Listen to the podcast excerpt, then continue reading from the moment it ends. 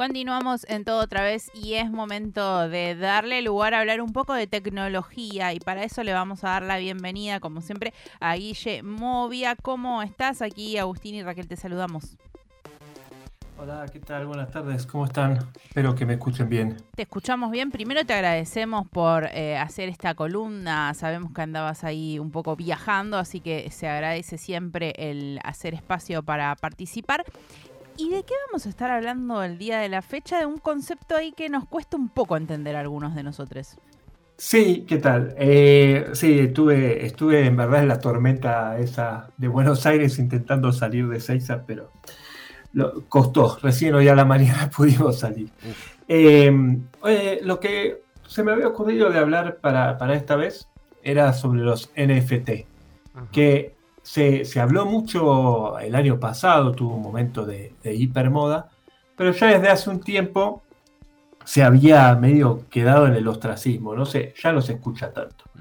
Pero me, y, yo en general no estoy muy de acuerdo, ya vamos por qué, me parece que no, no tiene mucho sentido, pero sí quise rescatar con, un amigo que conozco que trabaja en la música y los NFT, algún uso que, sí me parecía interesante de, de los NFT, entonces para, para justamente rescatar algo a pesar de que no, no suelen gustarme mucho.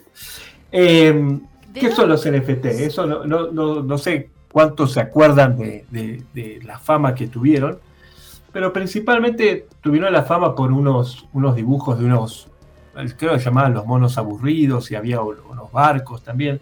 Había distintas cuestiones que básicamente eran imágenes que se vendían por internet como retratos de unos monos aburridos, por ejemplo. Y eh, la idea era lograr que esa imagen, yo pudiera ser el dueño, el único dueño de esa imagen, a pesar de que, como sabemos, en Internet y todo lo digital, hacer copias de esas imágenes es bastante fácil.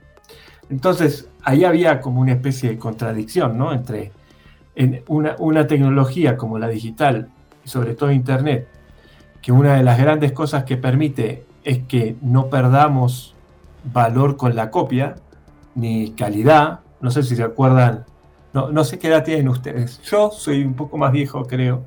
Y 30 y pico, Guille, 30 y pico. Claro, por eso. Yo soy un poco más viejo. Y nosotros usábamos mucho los VHS. Sí, yo también. nosotros también. Ustedes también. Sí. Listo. Entonces, ¿se acuerdan que cuando uno copiaba los VHS, de a poco iban perdiendo calidad. Exactamente. El primero quizás te quedaba más o menos bien, pero ya el segundo, el tercero, la cuarta copia ya perdías bastante. Lo mismo con los cassettes. Los cassettes de audio, uno con cada copia iba perdiendo. En lo digital, la gran ventaja es que uno no pierde calidad con las copias. O sea, con la copia en sí. Uno puede comprimirlo y etcétera, pero con la copia en sí logra algo exactamente igual. En cambio, esta es justamente la idea de intentar hacer algo único de cada una de esas copias. En lugar de celebrar que todos podamos tener lo mismo por, por todos lados, la cuestión de que yo quiero tener esta cuestión exclusiva, esta imagen y solo exclusiva. El tema es que no era exclusiva porque otros la podían copiar, pero sin embargo, aunque ustedes también tuvieran la misma imagen que yo acababa de comprar, el certificado de propiedad lo tenía yo lo cual es una, bueno, es, ah, eh, cuesta entenderlo a veces porque cuesta entender cuál es el sentido de hacer eso, ¿no? Sí, sería un poco como si tuviéramos una especie de una obra de arte en el mundo virtual con eh, los mecanismos que permiten que eso no, eh, no se vaya deformando o perdiendo calidad, esto como nos decís. Claro, por, por ejemplo, es un buen ejemplo eso que decís. Supongamos que con las obras de arte, el problema es que justamente si tenés el original de un Van Gogh, por ejemplo, o el original de un Molina Campos, para seguir con lo que estaban hablando antes de, las tradiciones, eh, la copia de una pintura no es tan fácil que te salga idéntica, digamos, porque la foto va a perder algunas cosas de la pintura en sí o del dibujo en sí. Eh, en cambio, en la parte digital, cuando es un dibujo que se hizo digital o una imagen que se hizo digital o una música que directamente se grabó digital, la copia no pierde calidad, la copia es exactamente igual. Entonces, la, cuestión es justamente una, una, de las cosas buenas que habíamos logrado era con la parte digital, de las pocas cosas buenas que puede llegar a tener, es que la copia era exactamente igual, sin embargo ahora quieren, quieren que alguien tenga las propiedades de una de esas cosas. Como no podían tener la propiedad del JPG, por ejemplo, lo que se hace es decir, bueno, un certificado donde está guardado y que incluye un enlace donde dice acá está el certificado y acá está la imagen que vos compraste en algún momento. Eh, después cuando, cuando empezó a decaer un poco la moda, empezó a haber varios problemas más. Uno, que justamente los sitios web donde quizás estaban estos enlaces iban desapareciendo y entonces te desaparecía el NFT, ya no lo tenías más. Se sospechó muchas veces que, no, sé si recuerdan, pero hubo veces que se compraban por millones de dólares eso, una de estas imágenes. Eso te quería consultar. Eh, el recuerdo es eso, que salían las noticias, Guille, de esto, de precios desorbitantes por un JPG o algo que no tenía mucho sentido. Que además mucha gente hacía, o sea, supuestamente vos comprabas y tenías el derecho de usarlo como avatar en Twitter, en Facebook, en lo que sea. Sí. Pero después cualquiera lo podía copiar y ponérselo igual, digamos. Vos no tenés derecho a... O sea, vos tenías un certificado de propiedad, pero no tenías el derecho de castigar a otros porque lo usaran también. Claro. Eh, y la cuestión es que se empezó a sospechar mucho y eso algo se puede hacer. los NFT están basados en, las cadenas de bloque o blockchain. ¿no? Y se supone que una de las grandes ventajas de la blockchain es que son no, es muy difícil falsificar una compra, una venta o un movimiento.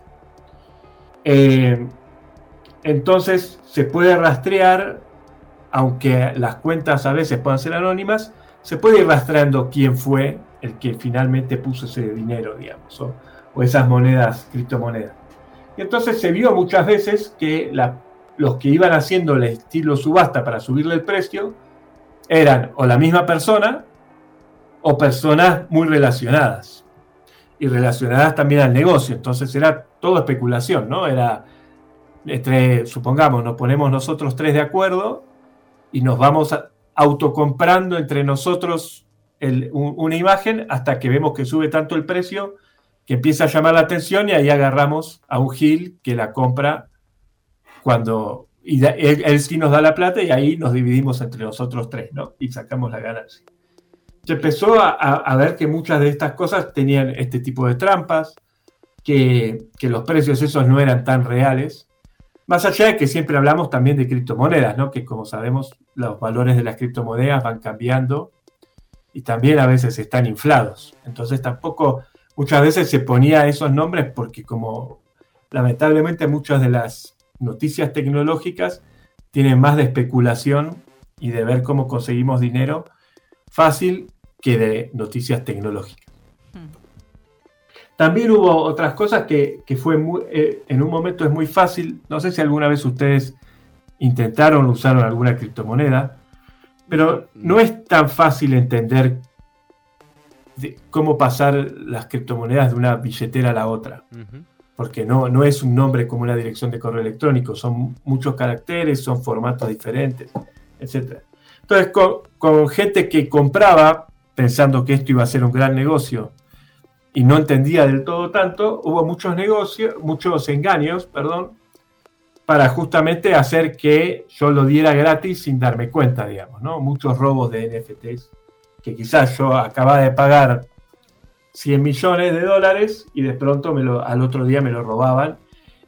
Y el tema con esto es que no hay ningún, justamente una de las ventajas es que no tienen controles y una gran desventaja es que al no haber controles es difícil después recuperarlo, ¿no? Claro.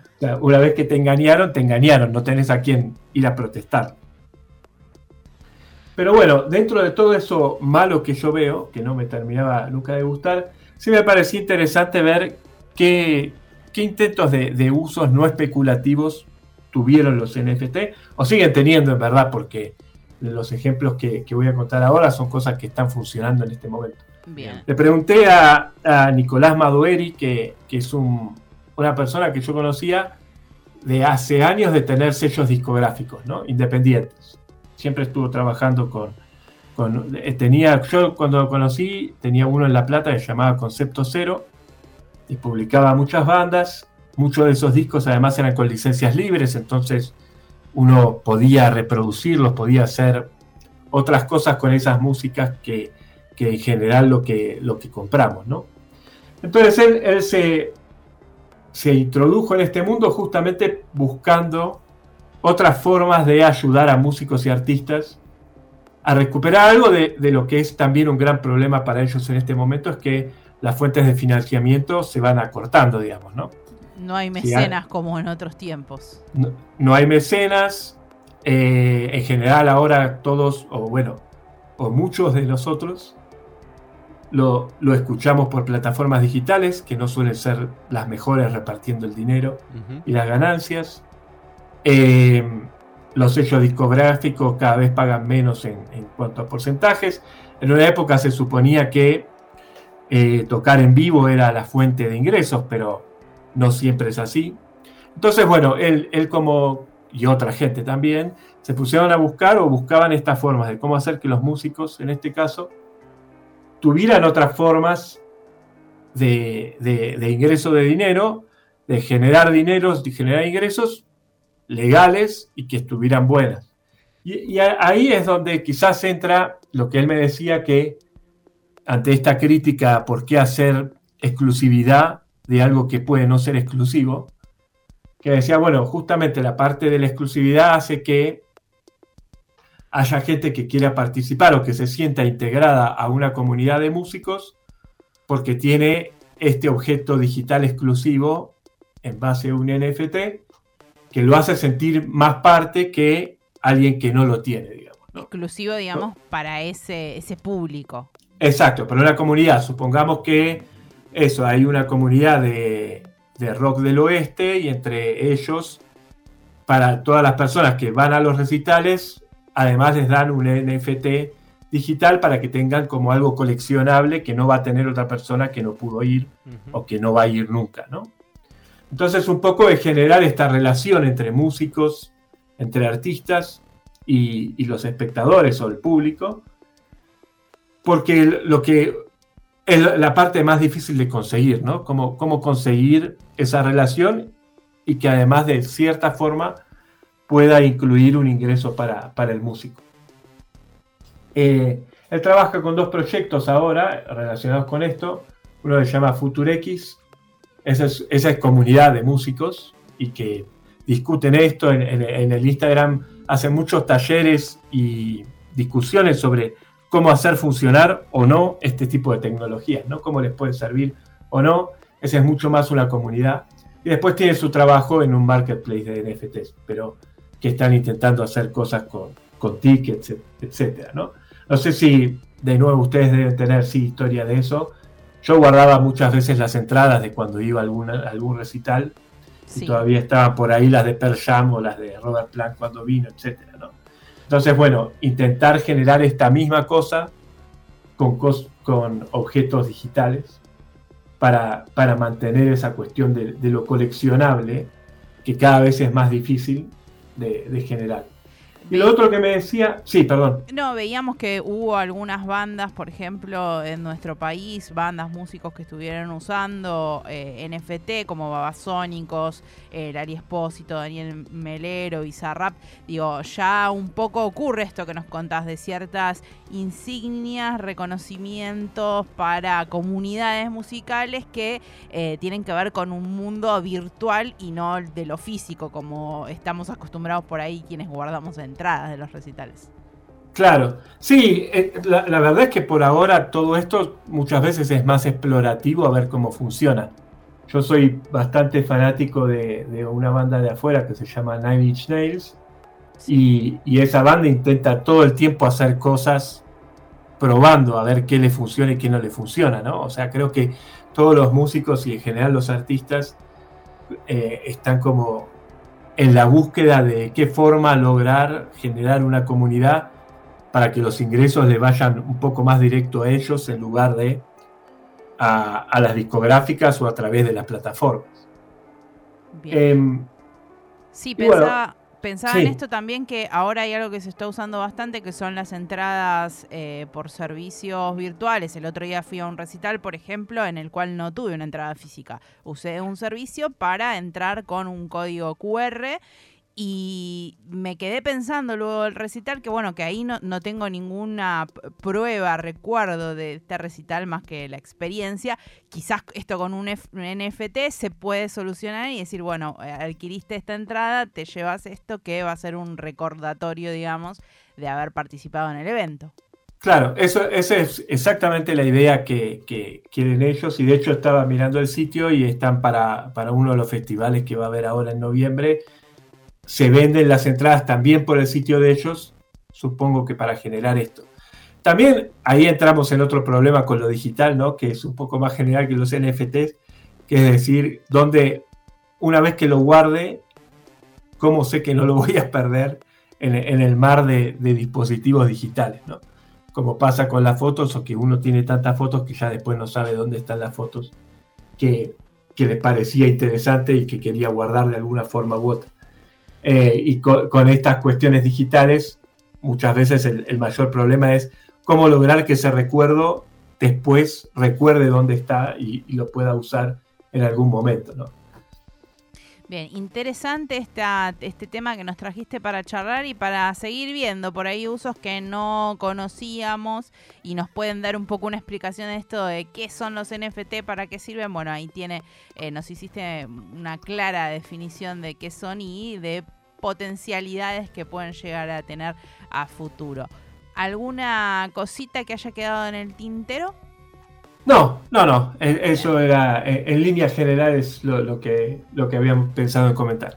Muchísimas gracias, Guille, y estaremos en contacto prontamente para seguir charlando de temas relacionados con la tecnología. Dale, muchas gracias. Nos vemos.